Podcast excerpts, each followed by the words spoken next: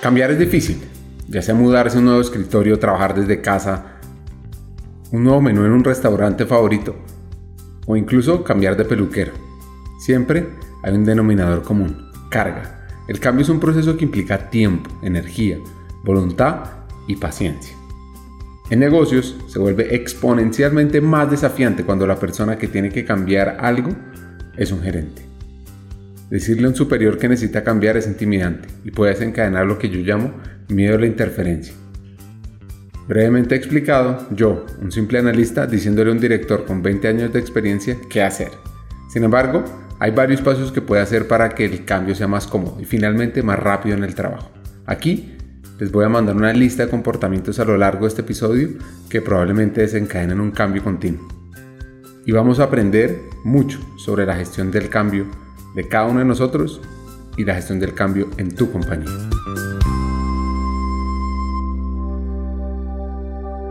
Hackers del Talento, más que un podcast, es una comunidad. Una comunidad que aprende a partir de las historias de CEOs, de líderes de talento humano, de influenciadores y pensadores, donde ellos nos comparten sus aprendizajes, sus historias de vida, para que juntos humanicemos las compañías en América Latina.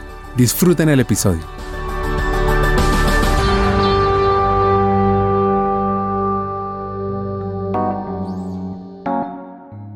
El hacker invitado de hoy es mexicano, con influencia vasca. Se llama Juan Ignacio Chavarría y es director de talento humano para Banco Santander en México. Cuenta que su infancia fue muy agradable, donde iba al club deportivo asturiano a hacer muchos deportes. Sus padres lo inspiraron en temas por su tenacidad y por su dedicación en emprendimiento, así como por esa habilidad de retarse y ese conocimiento que les generó en el mundo de la educación.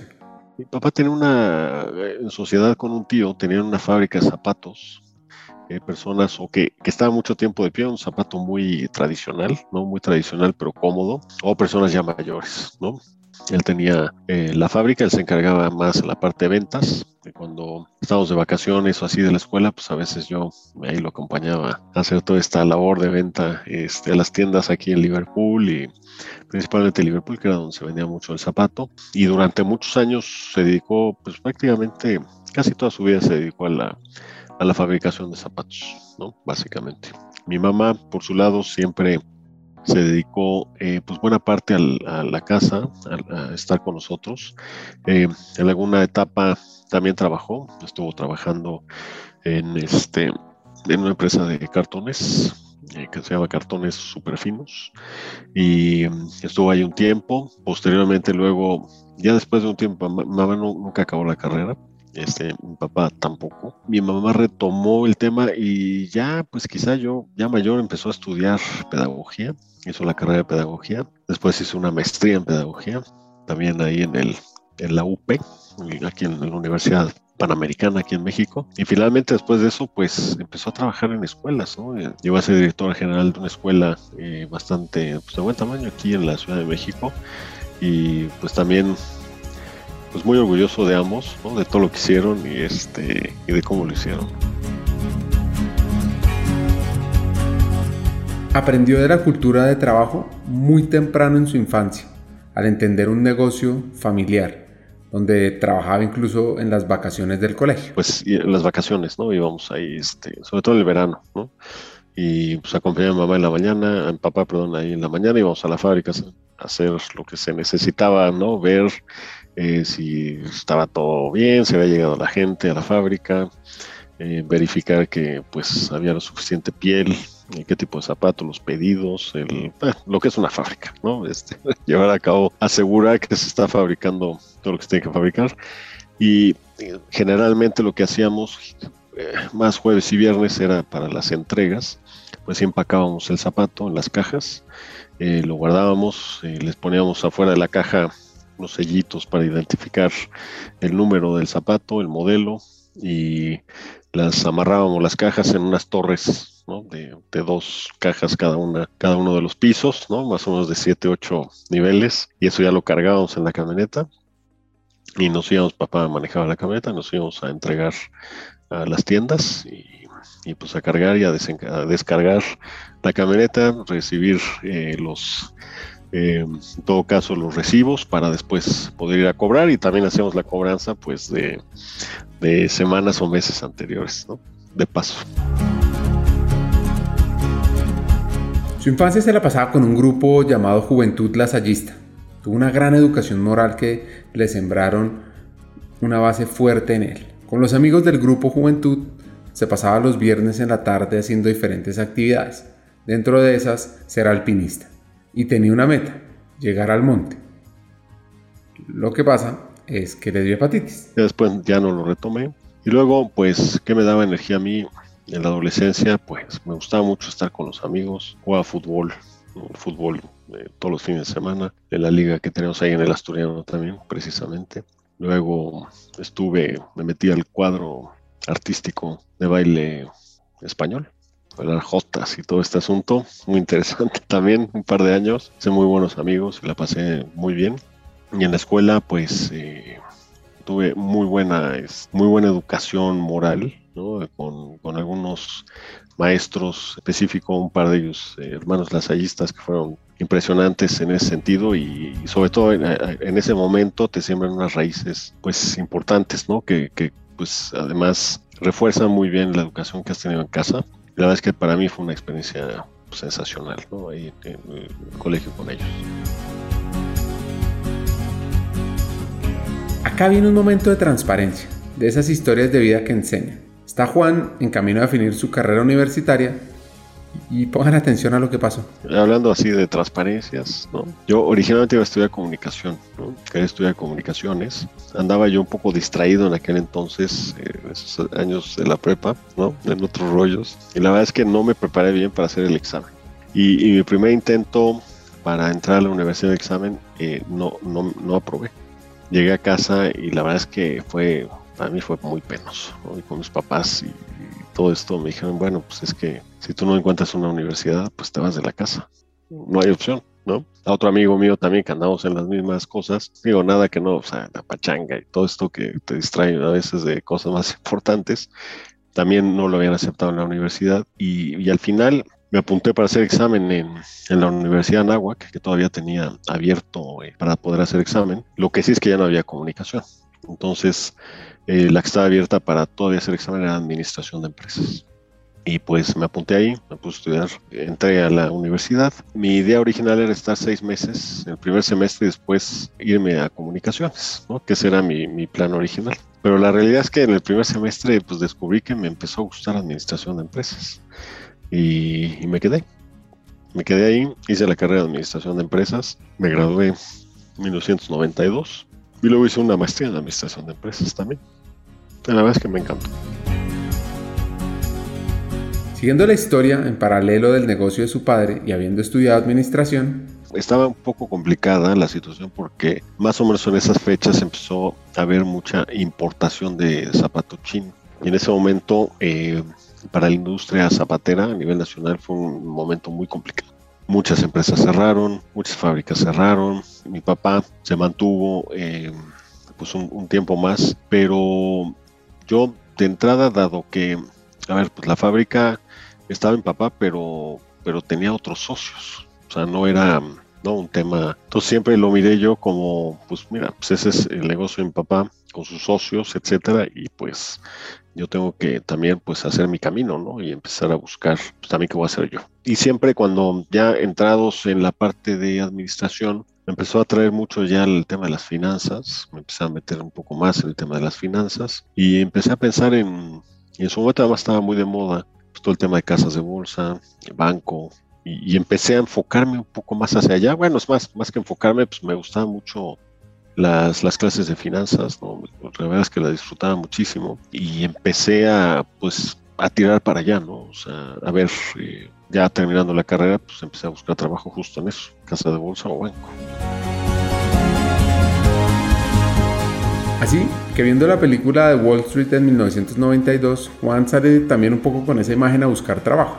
Lo que pasa es que coincide con una recesión de comienzos de los 90 esta recesión se da por la invasión iraquí de Kuwait y la crisis del precio del petróleo. El petróleo subió de alrededor de 17 dólares por barril a 36 en unos pocos meses.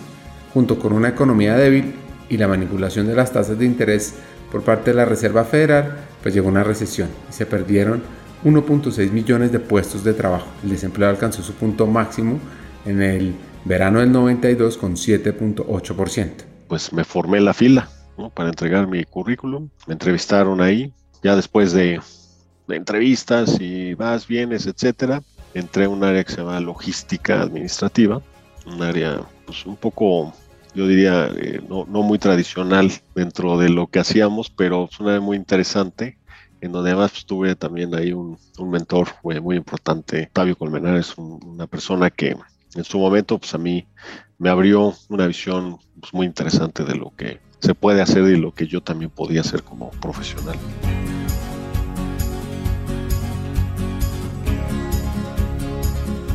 Uno de los puntos claves es que Juan quería trabajar y con el apoyo de un mentor le da un impulso a su carrera. Sí, pues es que, mira, eh, en esa época, al menos en mi, caso, no tenía yo, acabando la carrera, yo dije, bueno, pues me pongo a trabajar y me dedico a trabajar, ¿no? Y a desarrollarme y crecer en una empresa, el banco, etcétera, ¿no? Y, él fue a los cuatro o cinco meses, eh, pues me llamó a su oficina y me dijo, oye, este, eh, la verdad es que está haciendo muy buen trabajo, etcétera, estoy, estoy muy contento.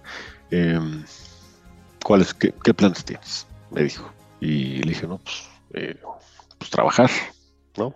Este, muy, muy, este, poco conocimiento realmente de lo que estaba aconteciendo en ese momento, ¿no? dice, bueno, pero, y además de trabajar, ¿tú qué quieres hacer? O sea, ¿qué más vas a hacer? Le dije, no, pues yo quiero crecer aquí en el banco, ¿no? Me dice, ah, pues muy bien. Y, y me acuerdo que le dije, bueno, o sea, lo que tenga que hacer, por crecer, tú, dime qué tengo que hacer, ¿no? Para trabajar aquí, etcétera. Y me dice, oye, ¿ya has pensado estudiar una maestría?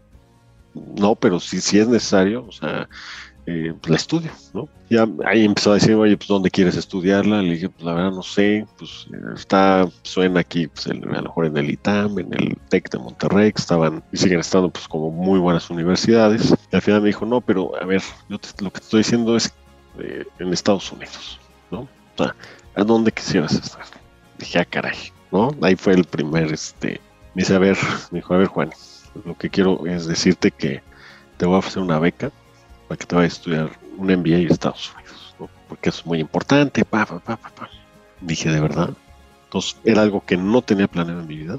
Llegó así, tal cual. Me acuerdo que llegué a mi casa, platiqué con mis papás, dije, me acaban de ofrecer una beca, ¿no? Pues, ¿qué onda? A ver, no sé qué tal. Y pues, pues no sé, o sea, tengo que empezar a ver de qué se trata, ¿no? En su momento, pues los MBAs, todo este asunto, si bien ya empezaban, pero no era lo que eran hoy. O sea, hoy es, es, como más, eh, digamos, está como más permeado en, en, todos lados, ¿no? Ya, en aquel entonces, pues empezaban, ¿no? Eh, digo, ya lleva un tiempo, pero al menos en donde yo eh, desarrollaba con mis amigos, no, era un tema que tenemos en la cabeza, ¿no? Pues me puse ahí a, trabajar, tenía que ser la tesis de la carrera, tenía que terminarla.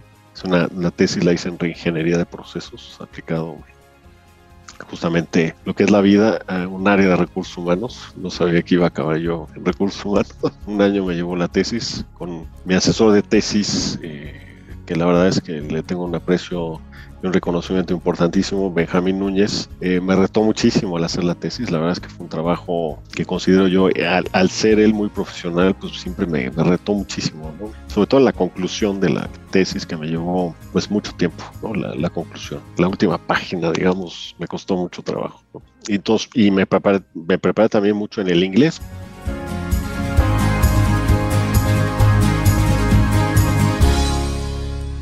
Así que este mexicano con influencia vasca también se preparó mucho en inglés para pasar por supuesto el TOEFL y poder ingresar a la universidad.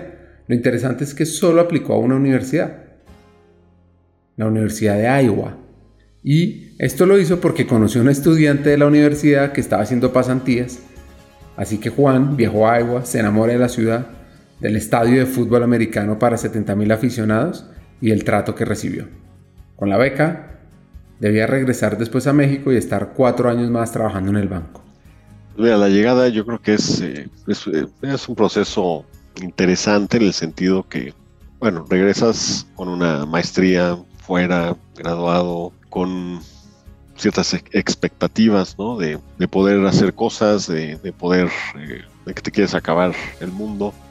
La verdad es que es una sensación padrísima. Y al mismo tiempo, pues te das cuenta que, las cosas han cambiado, ¿no? O sea, al, final te vas dos años, cuando regresas más o menos tienes la idea que todo sigue igual, pero la realidad es que las cosas no siguen igual, ¿no? Habíamos pasado inclusive pues toda la crisis del efecto que tuvimos en 1994, en diciembre, que tuvimos pues una devaluación tremenda y fue una crisis, la famosa crisis del tequila aquí en México, pues eso cambió dramáticamente en los escenarios. Como ustedes saben, yo estudio economía, así que me encanta los temas de las crisis. Y la crisis del tequila se conoce también como el efecto tequila, fue una crisis financiera que se originó en México por falta de reservas internacionales, devaluación de la moneda local y fortalecimiento de una moneda extranjera.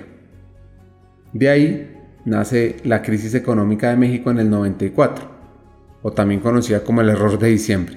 Les voy a contar más sobre esta crisis porque es muy interesante. Se presentó en el cambio de administración de presidentes entre Carlos Salinas de Gortari y Ernesto Cedillo durante los primeros días del sexenio de, de Carlos Salinas. La devaluación del peso mexicano alcanzó cifras más bajas en la historia, lo que hizo que el dólar se subiera casi un 300%, desencadenando altas tasas de inflación, falta de capital en los bancos, intereses muy altos y pues por supuesto crisis de la actividad comercial, lo que hizo que muchas empresas tuvieran que recortar personal. Así que para hacer frente a la emergencia, sacaron un paquete de rescate que era inyección del Fondo Monetario Internacional de varios millones de dólares por parte de Estados Unidos y otros organismos internacionales para estabilizar el precio del dólar. Lo que pasa es que con la globalización y los tratados de libre comercio, los países que tenían relación comercial con México sintieron el efecto tequila. Con ese llamado rescate financiero, la deuda externa de América Latina creció. Pasó de 34 mil millones de dólares a 521 mil millones. Entonces, además de México, siguieron Venezuela, Brasil, Chile, Argentina afectados por esto. Y Argentina pues severamente afectado por el efecto tequila. Como sabemos, tratando de sobrevivir varias de esas crisis que, que tiene ese país. Bueno, pues siguiendo con la historia, Juan regresa al banco, pero al mundo de la banca corporativa. Y fue muy interesante una conversación que tuvo con un headhunter. Interesante, yo creo que algo que me marcó mucho fue una entrevista que tuve con un headhunter cuando recién regresé de, la maestría. La verdad es que en su momento, pues, te sientes como que ya llegaste a la maestría y eres Juan Camaney, ¿no? y la realidad de las cosas es que, pues, eh, sigue siendo una persona poco experimentada, obviamente con un conocimiento interesante, pero bastante, este, todavía por mucho camino por recorrer. Tuve una entrevista con un headhunter, él traía un cuestionario eh, con una de 50 preguntas, ¿no? Me acuerdo, nos fuimos a tomar un café y de la 1 a la 15 casi te garantizo que saqué 10 de calificación pero de la 16 en adelante, pues me empezó a preguntar sobre management, ¿no? Justo me decía, pues a ver, eh, cuántas personas, eh, de qué tamaño es tu estructura y cómo los gestionas y cómo, o sea, dije, no, no, pues espérame, yo no tengo gente a mi cargo, ¿no? Este, tengo un analista que lo comparto con el otro banquero, eh, realmente no, este, me dice, bueno, me empezó a hacer ahí una serie de preguntas, al final no acabó con la entrevista que él traía acá y me dice, mira, te voy a hacer una recomendación. Si alguna vez en tu vida tienes la oportunidad de manejar un, grupo eh, importante de personas, tómala, porque es la única manera que vas a poder crecer, ¿no? En términos de, pues, eh, de management, ¿no? Que puedas realmente aprender y todo esto. Y se me quedó muy grabado. Eh, más adelante, pues, obviamente eso hizo una, fue importante porque a partir de ahí, estando en banca corporativa, recibí una oferta de otro banco, me moví a otro, a otro, a otro banco, en su momento era City, eh, y estuve ahí unos 3, 4 meses empezando, y a mi jefe allá en City le ofrecieron manejar una buena parte de la red de sucursales que tenía City ya habiendo comprando un banco, que era Banca Confía, lo compraron y eh, pues yo le pedí este que me diera oportunidad de moverme a la banca comercial justamente para manejar equipos de personas. Te tenemos noticias este año. Vamos a sacar nuevas cohortes en la Academia Hackers del Talento. Este es un programa de formación que busca llevar al siguiente nivel a los futuros líderes de talento humano en América Latina. Los profesores son los mismos hackers. Los estudiantes son fuera de serie. El modelo educativo es increíble con múltiples recursos y acciones para humanizar las empresas y las personas. Si quieres saber más, escríbenos por LinkedIn en Banza, me buscas a mí, a Ricardo Pineda Vila, también en nuestra página web banza.co. Sigamos con el episodio.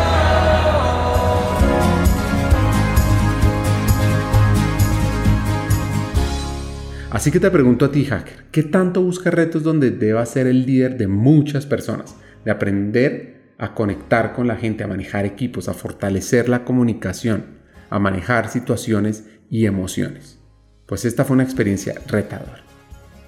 Eh, quizá yo creo que ha sido la experiencia donde más he aprendido en mi vida y justamente el headhunter este que me entrevistó pues tenía total y absoluta razón. Aprendí muchísimo, me costó trabajo el poder entender temas tan que hoy los veo sencillos, pero en su momento la verdad es que no tuve yo ahí, ahí sí fíjate que no tuve alguien que me echara un coaching ahí un poquito eh, ¿no? un heads up de lo que venía. Fíjate que este, el aprendizaje, dado que fue pues por propia, por propia experiencia, creo que lo hizo también mucho más profundo, ¿no?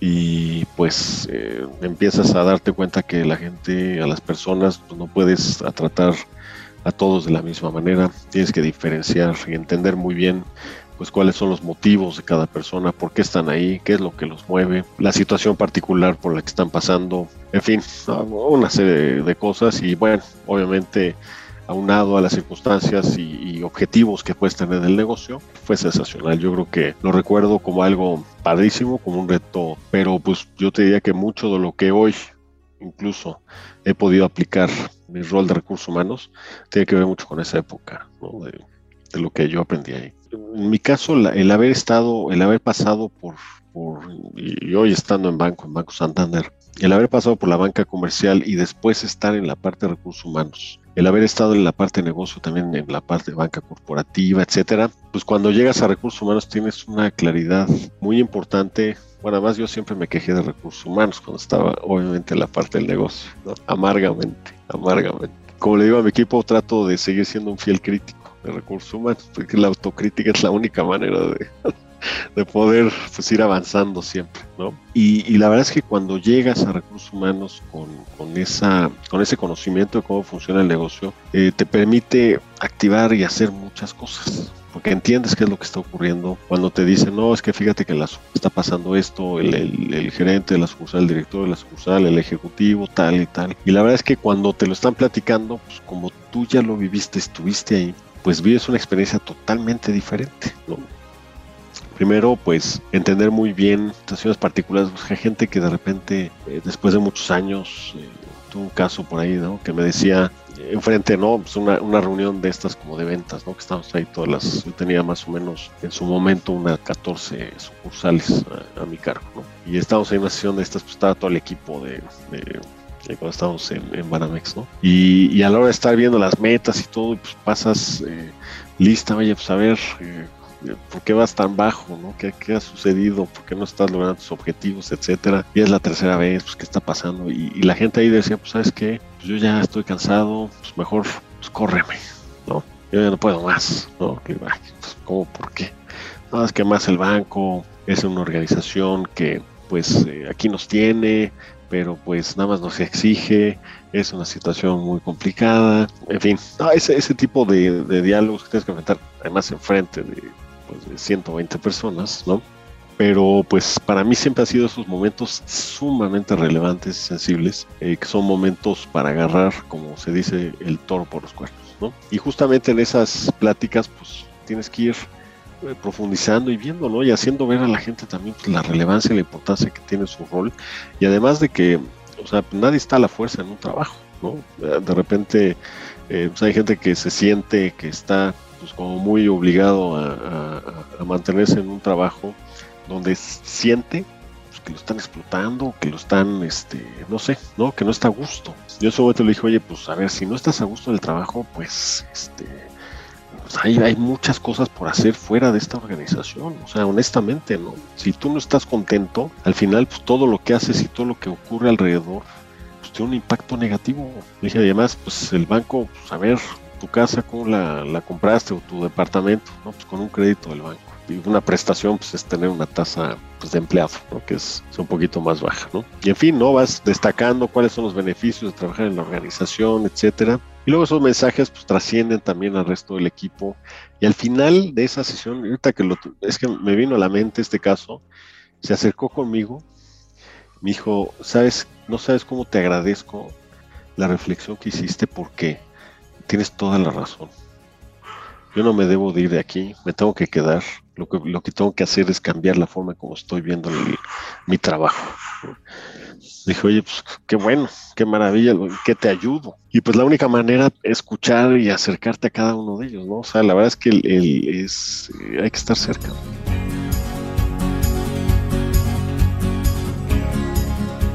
Entender el propósito del trabajo estando cerca del talento. Pues Juan estuvo un par de años en la banca patrimonial y aparece la opción de irse al Banco Santander.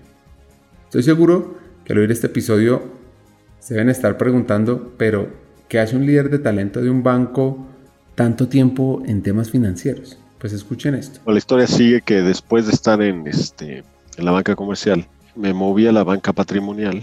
Estuve ahí un tiempo, un par de años, eh, gestionando una oficina y después tuve la oportunidad de moverme a Banco Santander eh, la oferta que tengo de Banco Santander es para moverme también a la, parte de banca comercial, ya en un área un poco más staff. Bueno, el rol era staff, pero era una, parte del negocio en donde tenía que ver un poco con tema de sucursales y con tema de banca de empresas.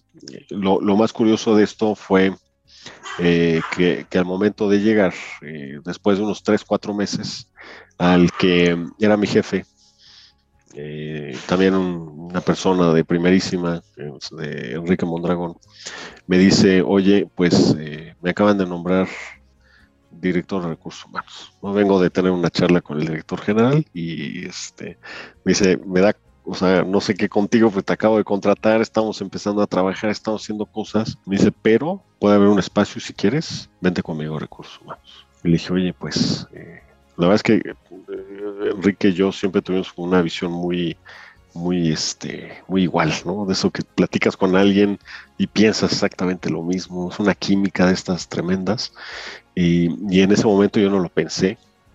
Y le dije, ni me digas, vámonos para allá, vámonos a recursos humanos. Me dice, ¿estás seguro? Dijo, sí. Me dice, es que es recursos humanos. y le dije, no, segurísimo, vámonos para allá. Y así fue como, como llegué a recursos humanos. O sea, fue pues, así, de, una cosa fortuita. Y llegar a recursos humanos, eh, pues empezar a hacer ciertas cosas. Ahí empecé a, aplicar al principio un poco lo que hice de tesis en mi carrera, de la reingeniería de procesos, ¿no? Para, para todo este asunto. Y, y ahí empecé en recursos humanos. Ahora, ¿cómo se enfoca uno en talento humano, teniendo muy, muy, muy poca experiencia en esa área? Yo no diría que un know-how en el sentido de que eh, por, por, diversas razones en temas de cómo gestionas el negocio, etcétera, la verdad es que las cosas que tienes que estar gestionando pues, están muy relacionadas con los temas que recursos humanos tienen que gestionar. Entonces, me parece que yo te, o sea, llegué, ya con una perspectiva y un trazo de, de, de, cosas que, pues a mi juicio, se pueden realizar, ¿no? Ya dentro de la organización dentro del banco. Eh, y pues también por otro lado, a aprender, ¿no? Como tú bien dices, de, pues, de cómo se hacen las cosas, ¿no? Porque pues, nunca había estado en recursos humanos, llegué al área y había pues eh, un equipo bastante eh, bien conformado en términos de, ya pues de, mucho tiempo allá en la organización, ¿no? Gente pues también muy amable de primera, o sea, me recibieron bastante bien y empezamos ahí pues a hacer cosas, ¿no? A trabajar em, y siempre pues eh, con una, en mi caso pues siempre algo que, creo que me distingue pues es la curiosidad, ¿no? Y, y, siempre estar buscando qué cosas podemos mejorar, qué cosas podemos innovar, cómo podemos tener mayor impacto eh, como área dentro de la organización y pues, yo creo que ese es el reto eh, de las áreas de recursos humanos, el realmente pues eh, hacerte convertirte en un área estratégica para el logro de los objetivos de negocio que tienes. ¿no? Esa es para mí la, parte medular de todo este asunto. Y, sobre eso, pues empecé, empecé a trabajar. Pues, primero eh, llevé la parte de administración y compensaciones. Aprendí un poco de esos temas. eh, durante algún tiempo. Luego empecé a hacer mis pininos ahí de, datos. A mí particularmente todos estos temas estadísticos siempre me han gustado y pues empezamos ahí a hacer algunas cosas de tratar de predecir el comportamiento, eh, digamos, de, las personas al futuro. Eh, un tema muy interesante. Y, y la verdad es que todo ese tema de datos y luego ya eh, pues surgió esta posibilidad de, poder llevar el área eh, como tal. Eso fue ya en el 2000, me parece 2016, ¿no? que empecé a, gestionarla y de ahí pues hasta la fecha, ¿no? Eh, en donde hemos ido pues trabajando todos estos temas interesantes. Hagamos una pausa. Hackers del Talento busca humanizar las compañías compartir experiencias y mejorar la realidad laboral en Hispanoamérica. Necesitamos de una comunidad, porque solo es imposible. Así que tu apoyo es fundamental. ¿Cómo? Compartiendo nuestros episodios por WhatsApp, por las redes sociales, suscribiéndote a nuestras plataformas y comentando. Ya hay varios que se han montado en esta comunidad. Gracias a Crip Bogotá por tu apoyo y cerramos esta pausa. Continuemos con el episodio.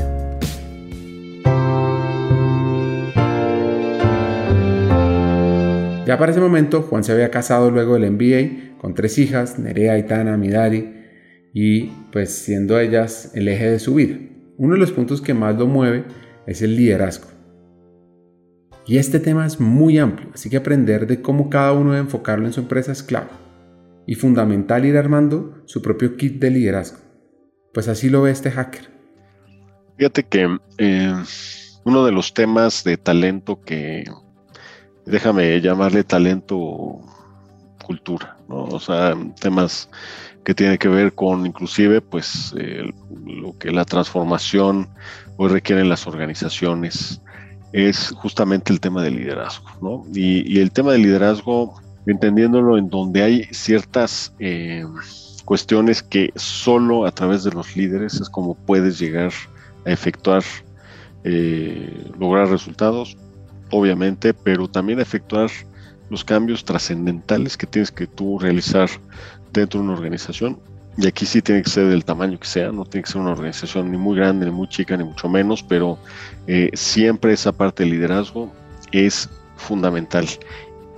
La adaptación al cambio, el ser un gestor e impulsor del cambio, es algo sumamente importante para poder trasladar a una buena velocidad, a una organización que es lo que tiene que estar buscando, sobre todo para ser sustentable en el largo plazo. ¿no? De los temas que a mí me ha gustado mucho hacer es trabajar con datos eh, y justamente para, pues para eliminar un poco estos temas que, que luego como recursos humanos eh, somos eh, no, no, muy dados a, a, utilizar datos para poder poner los proyectos sobre la mesa. ¿no? Y, y uno de ellos era teníamos alrededor de 300, identificamos más bien 300 ejecutivos de aquí del banco que constantemente tenían un alto desempeño. Y constantemente, te digo, pues a, lo largo del tiempo y siempre tenían una entrega de arriba del 100% de los objetivos que tenían que realizar. O sea, identificamos a estas personas como un performance muy alto y consistente en el tiempo. Y lo que quisimos es encontrar una explicación de por qué ellos sí estaban logrando sus resultados y otras personas no lo estaban logrando. Y lo intentamos hacer pues, a través de los datos que teníamos disponibles, ¿no? Y utilizamos cualquier cantidad de datos, o sea, escolaridad, este, dónde viven, eh, el qué estado, la sucursal donde estaban trabajando, la oficina donde estaban trabajando, etcétera. Todo lo que pudiéramos tener a la mano fue de los primeros pininos que hicimos en temas de, datos y este, aplicados a, recursos humanos. Y nuestra primera conclusión fue que no había ninguna correlación con nada. ¿no? Un poco frustrante de repente. Pero dijimos, no, pues tiene que haber algo, ¿no? Entonces seguimos haciendo este análisis, más data, etcétera. Y al final, cuando incorporamos los datos de sus jefes, ahí empezó a revelarse un poquito estos temas, ¿no? Y encontramos una altísima correlación eh, que se probaba matemáticamente con un 95% de confianza. O sea, no hay discusión de la conclusión de que los jefes de estas personas se caracterizaban por tener dentro de la evaluación 360 la variable de adaptación al cambio era la más alta que tenían en su evaluación. Y, ese, y era algo que distinguía a los jefes de estos 300, ¿no?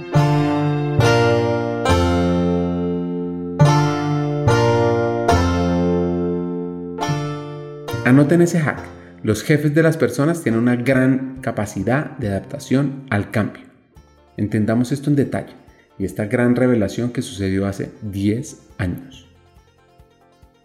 La característica era que el jefe, en su evaluación 360, su valoración más alta que tenía era la competencia de adaptación al cambio, de gestor del cambio. Entonces, la verdad es que fue muy revelador, ¿no? fue sensacional. Y en su momento, estaba hablando hace quizá unos 10 años, eh, probablemente, ¿no? Y lo más revelador de todo esto es que cuando nos volteamos a ver toda la organización, pues la, la competencia más eh, más baja, o sea, en términos generales la más baja era justamente esa, ¿no? Eh, teníamos aquí una situación en donde teníamos trabajo que hacer en esa parte de, transformación, ¿no? Pues, de, tener embajadores del cambio, ¿no? De ser promotores de cambio y de, sobre todo, facilitar este, el cambio en las organizaciones y en los equipos. Y la verdad es que empezamos a trabajar de manera importante en esta variable ya durante muchos años a mí me parece fundamental en ese sentido porque para poder tener una visión, motivar a los equipos, poder eh, lograr que se muevan del punto A al punto B, ¿no? entre todos y que logremos tener eh, los resultados que estamos esperando, pues tiene que ser un líder muy inspirador. Y para ser inspirador y tener ese propósito muy claro, eh, no, no, no conozco personas que realmente no sean gestores de cambio, que puedan lograr pues, proponer o hacer un propósito de estos, ¿no? De estos que son pues, ambiciosos, que son transformacionales, que es de lo que verdaderamente se trata este asunto, ¿no? De, llevar a las personas, a los equipos que te lleven a ti también en ese objetivo, pues a lograr pues a veces objetivos que no eran pensables o ni siquiera se habían puesto sobre la mesa, ¿no? Y en ese ejercicio creo que, pues para mí, toda esta parte de transformación y, gestión del cambio, pues me parece un, tema fundamental en la parte de talento, ¿no? Una de las cosas eh, que también, pues hemos visto a través de, estos temas de, datos, entrando un poquito en, en, esta parte de la materia, muchas veces para poder ver la necesidad de un cambio, ¿no? Tienes que utilizar mecanismos como son los datos o pues otro tipo de, realidades, ¿no? Pero para sentar una base y de generar, conciencia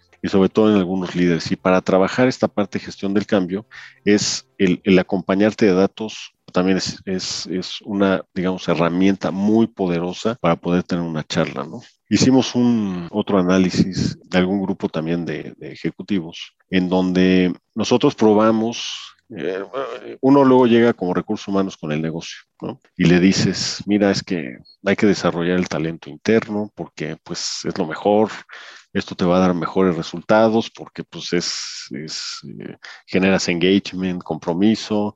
En el libro capítulo 2 de recursos humanos dice que el talento interno y el desarrollo pues es lo que hay que hacer, ¿no? Bla, bla, bla, bla, bla, bla llegas con un proyecto, le dices, mira, podemos hacer esto y hacemos este curso, el programa, etcétera. Y al final, el negocio, pues, o las áreas del negocio, lo que están buscando, pues, son resultados, ¿no? Y resultados eh, que le genere, pues, un beneficio a la organización a través pues, de las personas o de los sistemas, herramientas, etcétera, ¿no?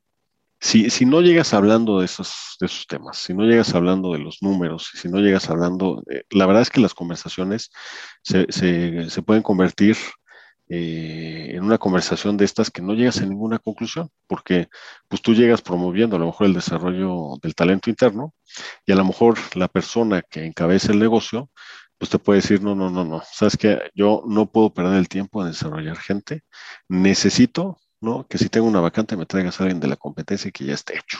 Punto, ¿no? Y si no tiene los suficientes argumentos para poder confirmar tu hipótesis, que es una hipótesis que pudiera sonar trivial, pero a la hora de tener estas conversaciones no necesariamente, pues no te acompaña, ¿no? Para poder hacer, eh, yo diría de una manera convincente, es pues una propuesta, ¿no? De trabajo. Entonces, nosotros hicimos un ejercicio en donde probamos también, nuevamente, ¿no? matemáticamente, que las personas que se desarrollan internamente en la organización tienen un 25% mejor desempeño que aquellas personas que traemos de fuera. Y no solo eso, las personas que traemos de fuera, en todo caso, pues pueden tener eh, mayores posibilidades de, renuncia. En un promedio de uno a dos años.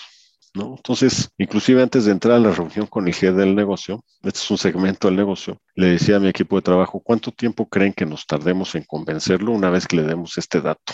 Lo que le vamos a decir es que si tú desarrollas a tu equipo de trabajo internamente, vas a tener un 25% mejor desempeño que si lo traemos de fuera. ¿De cuánto tiempo nos va a decir, bueno, ok, ¿qué hacemos? Y no, pues a ver, pues vamos a ver la reunión, media hora, 40 minutos, vamos a platicar. No sé, dije, perfecto. Y entramos a la reunión y dimos un, pues obviamente una introducción del trabajo que se hizo y, y sobre todo la prueba matemática, justo para que no hubiera esa discusión, ¿no? Y, y a la hora de presentar justamente el resultado, no tardó ni cinco minutos en decirnos, me queda clarísimo, ¿qué tenemos que hacer? En esa conversación generas una conciencia, ¿no? De, de, que con datos acompañas una hipótesis y que a través de eso logras generar la conciencia y sobre todo el deseo de cambiar. O sea, el deseo de cambiar, de hacer algo que lo estabas haciendo con una creencia que no estaba del todo probado que te iba mejor, lo que sí a lo mejor te ayudaba, pues es que pues podía llegar alguien que más o menos le sabía y pues te sacaba un poco la chamba adelante de la vacante que tenías. Pero realmente no te estaba resolviendo de mediano y largo plazo lo que realmente estabas buscando, que era obtener un, desempeño mucho más, este, mucho más alto, ¿no? O sea, lograr mejorar y dar mayor valor a la compañía. Entonces, de esta forma es este paso de, poder lograr esa gestión del cambio y esa apertura dentro de los, de los líderes, pues tiene que ir acompañada, obviamente, de, esta parte, que en este caso pues, lo acompañamos de datos y funcionó este, pues, adecuadamente. Al final, la preparación de, de poder lograr el deseo en las personas de cambio es algo fundamental.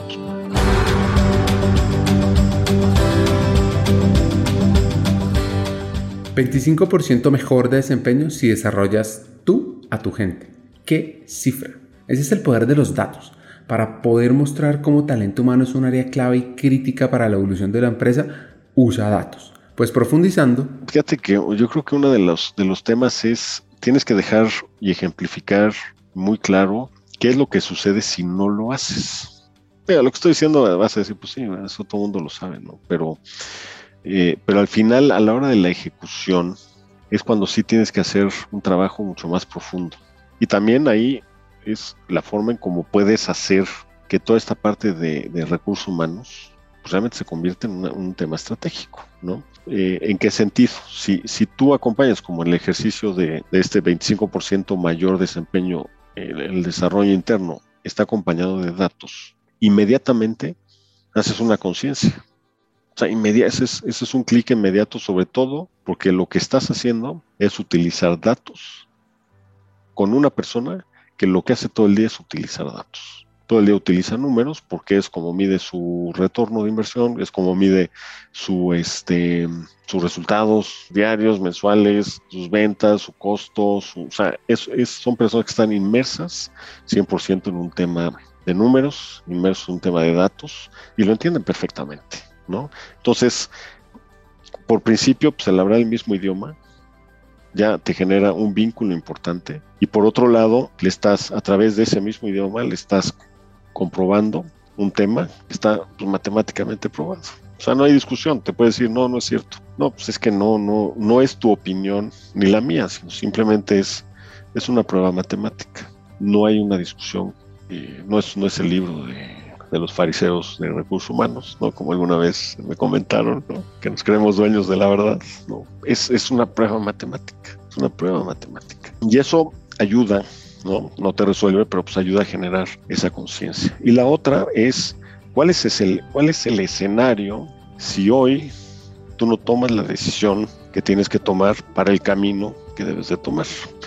Y ese ejercicio nosotros lo utilizamos aquí, pues eh, ya de tiempo atrás, eh, fíjate que nos certificamos varios aquí en el Banco de la Gestión del Cambio. Y eso lo que nos, nos ha dado, y sobre todo aquí en el área de, recursos humanos, pues muchas de las cosas que trabajamos, hacemos una, tratamos de hacer una buena planeación de gestión del cambio.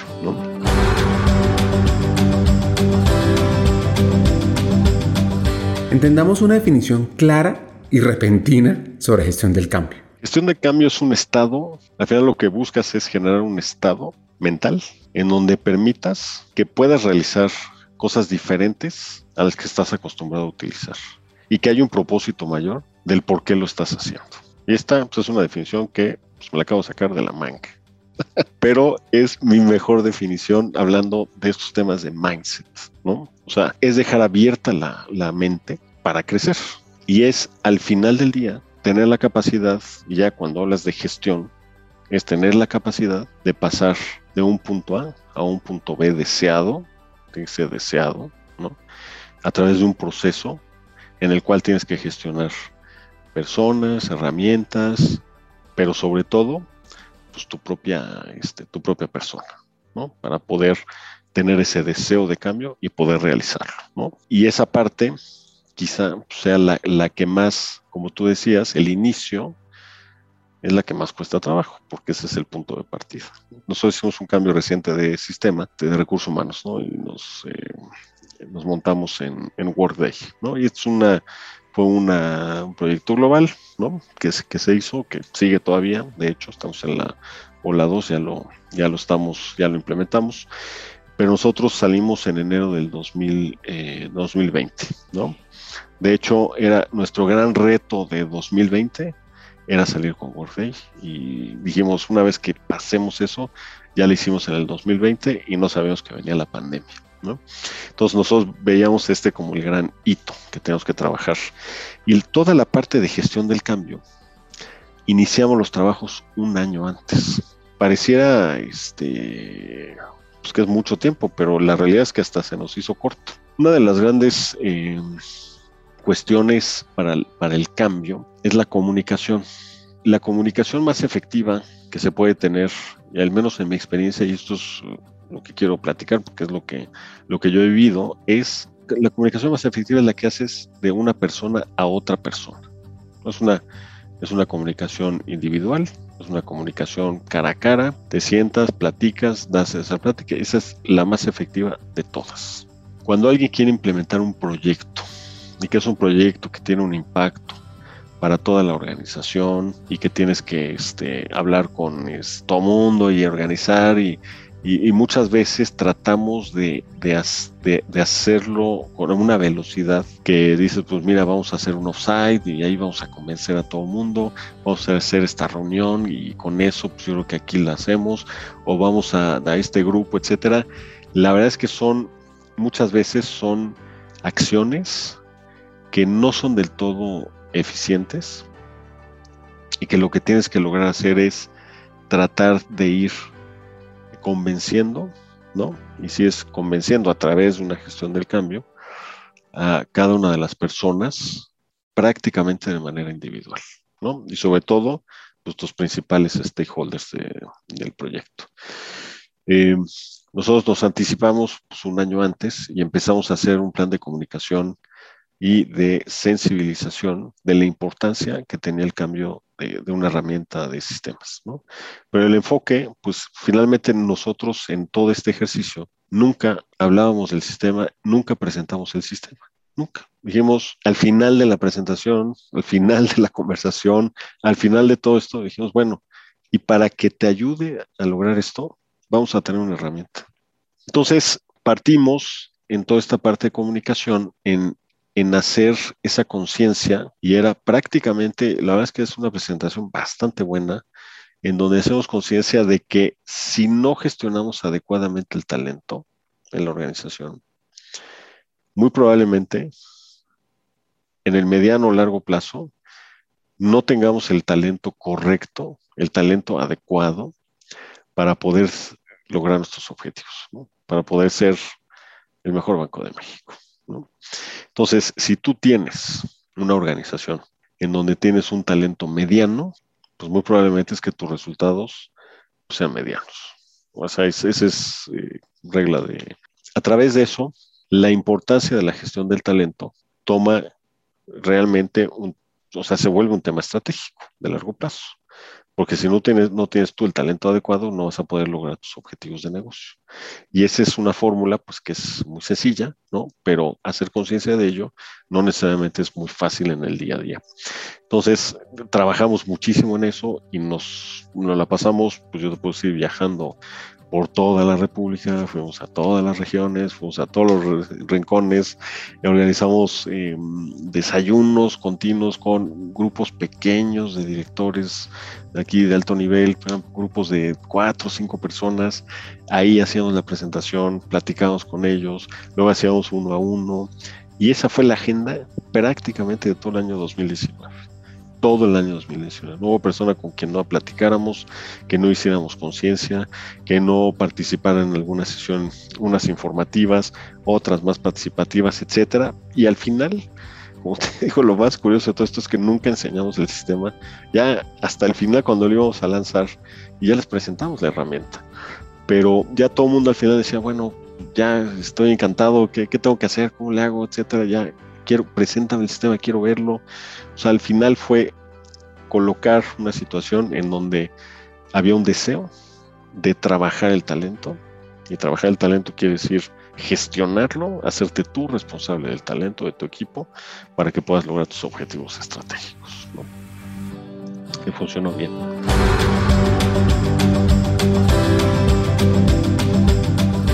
Como hablamos al comienzo de este episodio, les voy a compartir algunos hacks para la gestión del cambio, además de un par de libros que me mencionó Juan.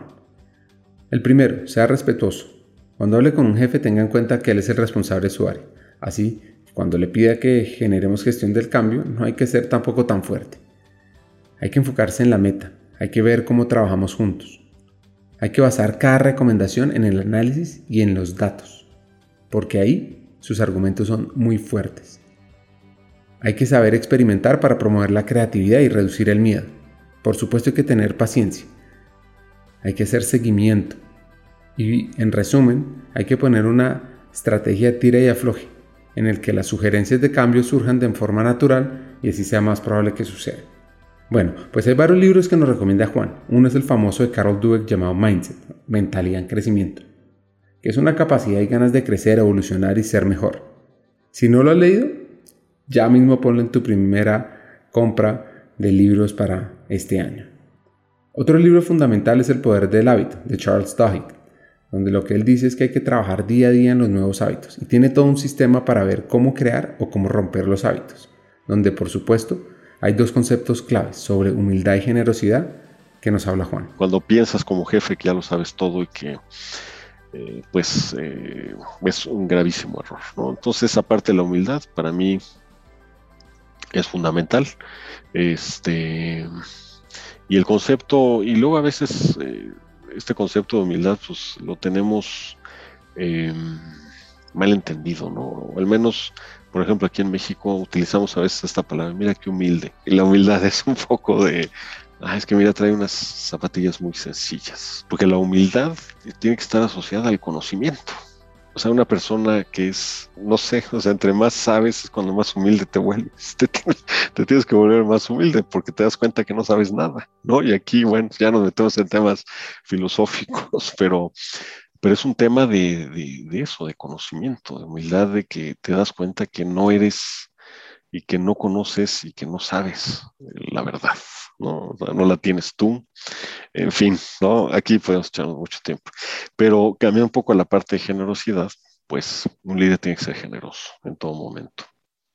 Generoso en, compartir su experiencia, generoso en, practicar eh, pues una comunicación eh, con su equipo, generoso en, poder eh, pues generar ambientes eh, propicios de trabajo y, dedicar el tiempo necesario para ello. Y esa combinación de, generosidad y humildad a mí me parece un buen, un muy buen eh, y básico toolkit para, para, un buen líder y, este, poder este, complementar pues, lo que estamos platicando ya un poco más técnicamente de la gestión de, el cambio, ¿no? Yo por ahí fíjate que tengo un ejercicio que hice de los Patriotas de Nueva Inglaterra. Puse a analizar pues, por qué estos cuates pues, fueron tan campeones, ¿no? y este, me llama mucho la atención que fueran pues, un equipazo durante muchos años y se mantuvieran durante muchos años y cambiaban jugadores y seguían jugando igual.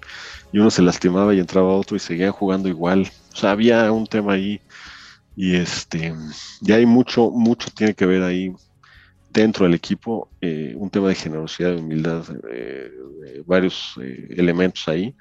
Y la verdad es que me parece un ejercicio sensacional lo que hicieron con, con ese equipo. Pero bueno.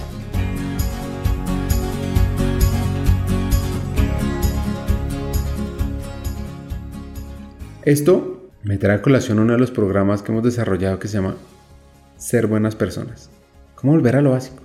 ¿Cómo mostrar que la gran mayoría de nosotros somos buenos y que entre mejores seamos, mejores personas seamos, mayor impacto podemos generar? Es súper interesante lo que estás diciendo porque, o sea, como concepto no se tiene puesto, pues yo no conozco hasta ahorita, así como en algún elemento de cultura, o sea, así tal cual, de ser buena persona, este, no necesariamente te deja claro eso, pero yo creo que ese tema de, bondad y de nobleza, y, mucho también vinculado en las virtudes, ¿no? Se debe aterrizar al final de todos, de todo este asunto, en me voy a ir a otro libro, para mí la gran conclusión del libro, y a lo mejor aquí lo, lo quemo, pero pues cada quien saca sus conclusiones sobre eso, pero para mí el, libro de Sapiens, al final eh, cierras el libro y volteas a ver a, tu alrededor a las personas que están, te das cuenta que todos estamos en la misma.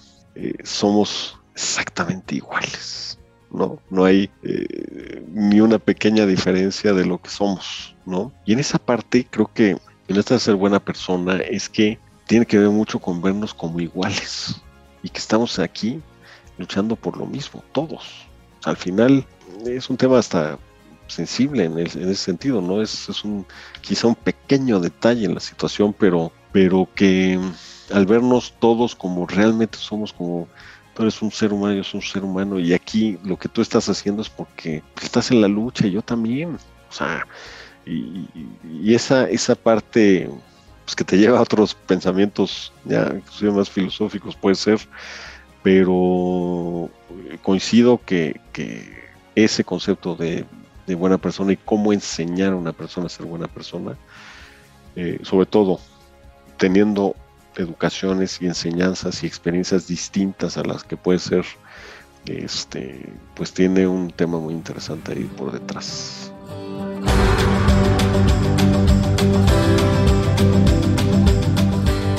para ir cerrando, un par de hacks fundamentales. Pues a mi manera de ver y las oportunidades que a veces he tenido de, platicar con gente y dando consejos, a veces, porque en esta, en esta chamba de recursos humanos tienes oportunidad de gente te busca para, buscar algún consejo, etcétera.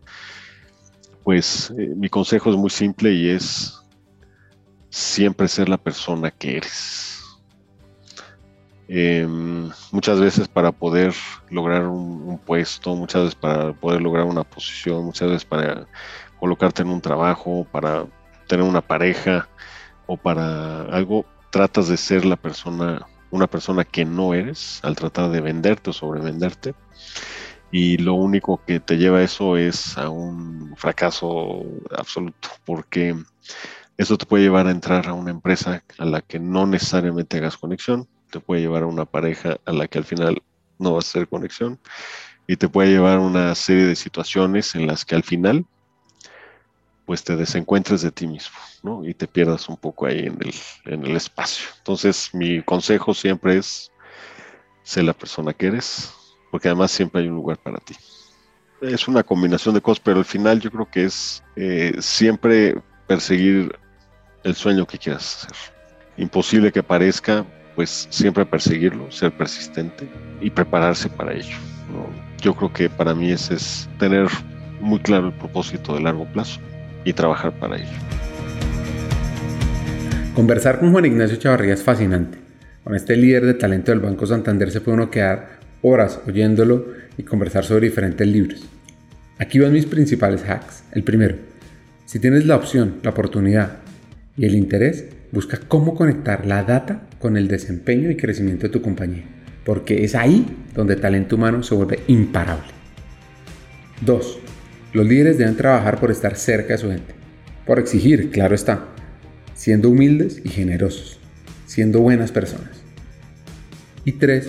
La gestión del cambio es una variable crítica para el negocio. Así que, ¿qué tanto le estás dando herramientas a tu talento para que evolucione, para que se adapte a diferentes situaciones? Generemos una transformación en el negocio. Hasta un siguiente episodio y sigamos hackeando el talento.